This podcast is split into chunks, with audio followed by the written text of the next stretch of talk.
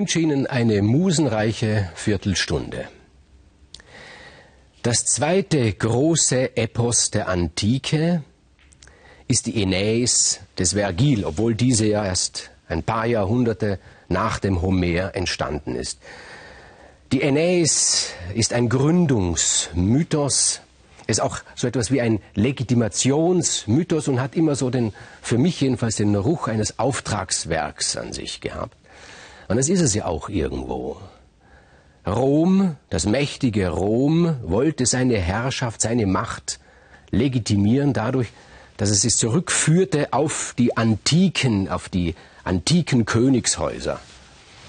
Und der Vergil hat, und das ist doch einigermaßen merkwürdig, der Vergil hat sich nicht bezogen auf ein athenisches Königshaus oder ein thebanisches Königshaus oder ein kretisches Königshaus, sondern auf das Königshaus von Troja. Das wundert einen im ersten Augenblick, weil die Helden, die großen Helden waren ja die Griechen, nicht die Trojaner. Aber nur auf den ersten Augenblick wundert es einen. Wenn wir die Ilias des Homer lesen, dann sehen wir, dass die Trojaner sehr, sehr gut wegkommen. Sie sind ein gebildetes, ein zivilisiertes Volk. Wenn wir nur die beiden Helden, Haupthelden vergleichen, nämlich auf der einen Seite den Achill, Held der Griechen, auf der anderen Seite den Hektor, Sohn des Königs Priamos von Troja, dann fällt uns auf, Hektor ist ein feinsinniger Mann, ein Mann des Friedens eigentlich, ein Mann des Handels, des Wohlstandes. Achill dagegen ist ein Haudegen, ein Kriegsmann, primitiv, roh. Die Römer wollten vielleicht ihr Image als Kriegsmacht ein bisschen korrigieren und deshalb hat Vergil das, die römische Herrschaft auf die Trojaner zurückgeführt. Die Trojaner selbst haben ihre Herrschaft natürlich auch irgendwie legitimiert und damals war es üblich, dass eine Herrschaft sich dadurch legitimiert, indem sie sich auf Götter zurückführt, möglichst ganz an den Anfang. Und die Trojaner haben folgende Geschichte erzählt, was die Gründung ihrer Stadt betrifft.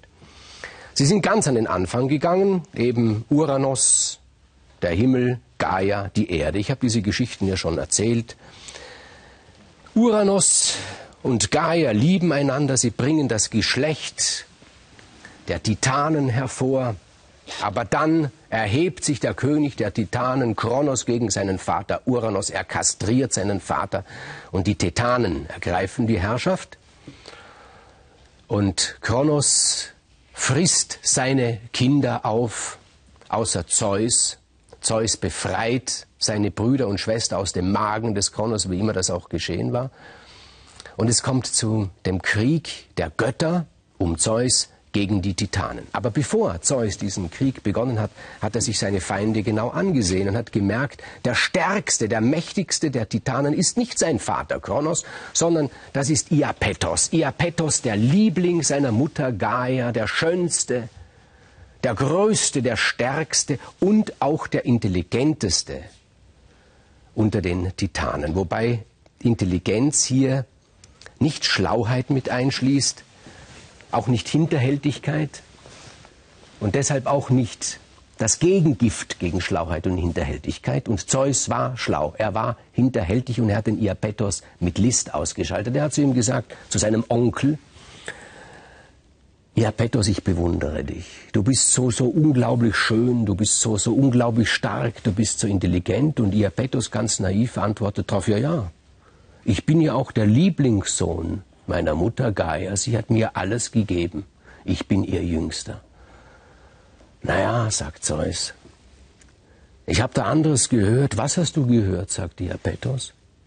Ich habe gehört, sie hat noch einen Sohn, die Gaia. Der jünger ist als du, aber den kenne ich nicht, sagt Diapetos. Ja, ja, sagt er.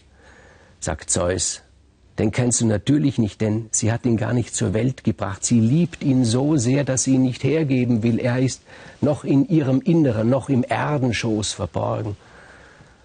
Da verfinstert sich die Stirn des Iapetos. Er wird eifersüchtig. Das ist ja alles erst im Entstehen begriffen. Eifersucht, Mutterliebe, Kindesliebe, das, das beginnt ja alles erst an dieser Stelle. Und Zeus flüstert dem Iapetos ein, also wenn ich an deiner Stelle wäre, ich würde diesen Sohn der Gaia beseitigen. Ich, ich würde ihn töten. Wie heißt er denn? fragt Iapetos. Oh, ein finsterer Name, sagt Zeus. Er heißt Tartaros. Und Tartaros ist so etwas wie die unterste Hölle. Noch unterhalb des Hades befindet sich, befindet sich der finstere Kerker des Tartaros. Tartaros ist sowohl ein Titan als auch ein Ort. Das heißt, wir sind hier fast in einer vormythischen Zeit. Wir sind in einer magischen Zeit, wo alles beseelt ist. Und Zeus führt den Iapetos hinab in den Tartaros zeigt ihm diesen Sohn der Gaia, der in Wahrheit hässlich ist wie die Nacht. Und Tartaros nimmt den Iapetos gefangen und Zeus hat damit den stärksten Gegner im Kampf gegen die Titanen ausgeschaltet. Und dann beginnt der Krieg der Götter gegen die Titanen. Kronos, der König der Titanen, verschanzt sich oben auf dem Olymp und wird bewacht durch Atlas. Atlas, ein mächtiger Titan, der kämpft und kämpft und er wird mit Mühe von den Göttern niedergerungen. Und bevor er niedergerungen wird, fleht er seinen Vater, seinen Großvater genauer gesagt, Uranus den Himmel an und sagt, Himmel, Uranus, fall wieder auf die Erde, umarme deine geliebte Gaia und zerquetsch diese Götterbrut. Aber Uranus ist kraftlos. Er ist kastriert von seinem Sohn und es gelingt den Göttern, den Atlas niederzuringen. Und als Strafe und auch als Furcht, weil sie gedacht haben, vielleicht könnte der Himmel doch noch auf die Erde fallen, wird der Atlas dazu verdammt, den Himmel zu tragen, ihn abzustemmen von der Erde. Und so steht der Atlas angenagelt zwischen Himmel und Erde. Und Atlas hat eine Tochter Elektra, eine sehr hübsche Tochter. Und Zeus, wir wissen, dass Zeus ist dem Weiblichen verfallen. Und er verliebt sich in diese Atlas-Tochter Elektra. Und er verführt sie vor den Augen seines Vaters. Atlas muss zusehen, wie sein Hauptfeind seine Tochter Elektra verführt. Und Elektra bringt zwei Söhne zur Welt, dem Zeus, nämlich Jasion und Dardanos. Und Zeus kann diese beiden Söhne von Anfang an nicht leiden. Er wartet nur auf eine Gelegenheit, sie auszuschalten. Und zumindest bei Jasion gibt sich diese Gelegenheit sehr bald. Jasion verliebt sich nämlich in die Schwester des Zeus in Demeter. Und in diese Schwester war ja Zeus selbst auch verliebt. Er hatte ein Verhältnis mit ihr, mit seiner Schwester. Persephone, die Göttin der Unterwelt, entstand aus diesem Verhältnis. Und es heißt, Jasion und Demeter lagen beieinander auf dem dreimal gepflügten Feld. Dort haben sie sich geliebt. Und da hat Zeus seinen Blitz geschickt und seinen Donnerkeil und hat den Jasion, seinen eigenen Sohn, erschlagen. Dardanos hat das missverstanden. Er hat gemeint, er wusste nichts von Eifersucht des Zeus. Er hat gemeint, der Zeus hat seinen Bruder erschlagen, weil er alle Nachfahren des Atlas erschlagen will. Und Dardanos ist geflohen, dorthin, wo heute noch die Gegend nach ihm benannt ist, zu den Dardanellen. Und er hat sich eine Frau genommen. Und er hat drei Söhne bekommen, nämlich Ganymed. Von ihm haben wir schon gehört. Der zweite Sohn war Tros und der dritte Sohn war Asarakos. Von ihm werden wir noch hören. Tros wiederum, und von ihm werden wir jetzt weiter erzählen, hatte einen Sohn, nämlich Ilos. Und der Tros, der hat sich um seinen Sohn Ilos wenig gekümmert und Ilos streifte in der Gegend herum, schon sehr früh, schon als Kind war er ganz auf sich gestellt. Er hatte einen lieben Freund. Und dieser Trost, der war ein sehr gottesfürchtiges Kind, ein gottesfürchtiger junger Mann. Und Ilos zog durch die Gegend mit seinem Freund. Er wusste nicht, was das Leben ihm bringen wird. Immer wieder hat er zu Zeus gebetet, hat gesagt, gib mir ein Zeichen, was soll aus mir werden? Und da kamen sie, also, also Ilos und sein Freund, in eine Stadt und dort war ein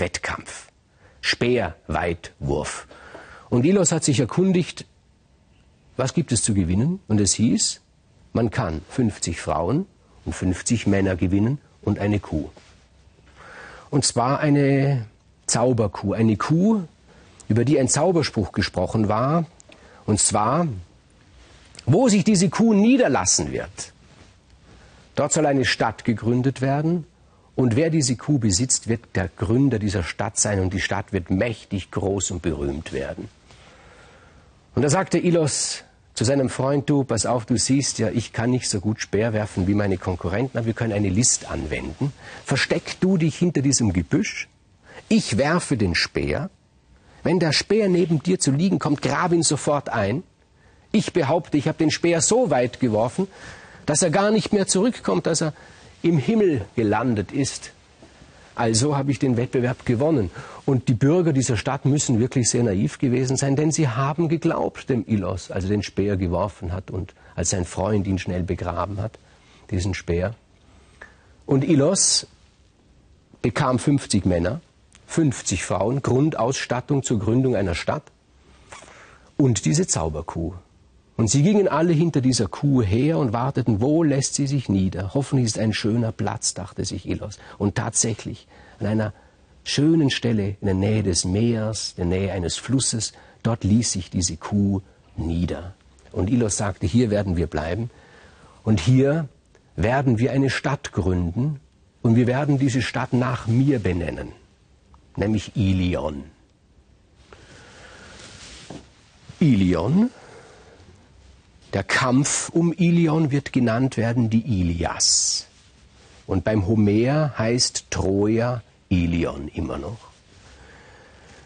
Jetzt hat aber der Ilios doch Zweifel daran gehabt und er war ein gottesfürchtiger junger Mann. Er hatte Zweifel, wird diese Stadt wirklich so berühmt werden? Ich meine, ich habe mir ja, ich habe mir diese Stadt ja irgendwie erschwindelt. Ich habe ja gar nicht gewonnen in diesem Speerweitwurf. Vielleicht werde ich sogar bestraft und er hat wieder zu Zeus gebetet und hat gesagt, Zeus, gib mir ein Zeichen. Wenn ich wirklich der Gründer dieser Stadt werden soll, dann gib mir ein Zeichen, dass es dir recht ist.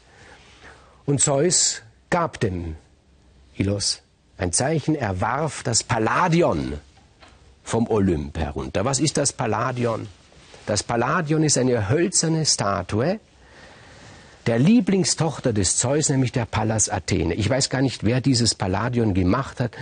Ich habe immer das Gefühl, wenn im Olymp gebastelt wird, dann steckt der Hephaist dahinter. Vielleicht, der Hephaist, der war ja auch verliebt in die Pallas Athene, habe ich doch schon auch erzählt. Vielleicht hat er ein Abbild aus Holz gefertigt, das Palladion, und Zeus hat das heruntergeworfen vom Olymp. Es landete vor den Füßen des Ilos, das war das Zeichen. Und es hieß,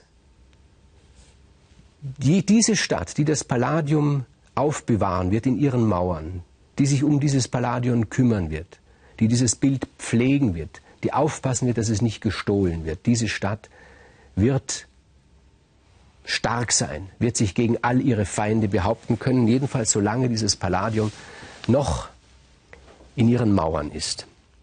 Später, das erfahren wir eben bei Homer, wird dieses Palladium gestohlen werden, und zwar in einer nächtlichen Aktion eine der wenigen Szenen in Homer, wo Nacht vorherrscht.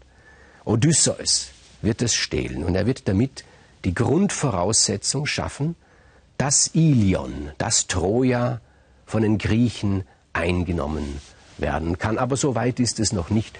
Troja wächst und blüht und wird eine große Stadt. Und das nächste Mal werde ich erzählen von einem Nachfahr des Ilos, nämlich von Laomedon, dem König von Troja.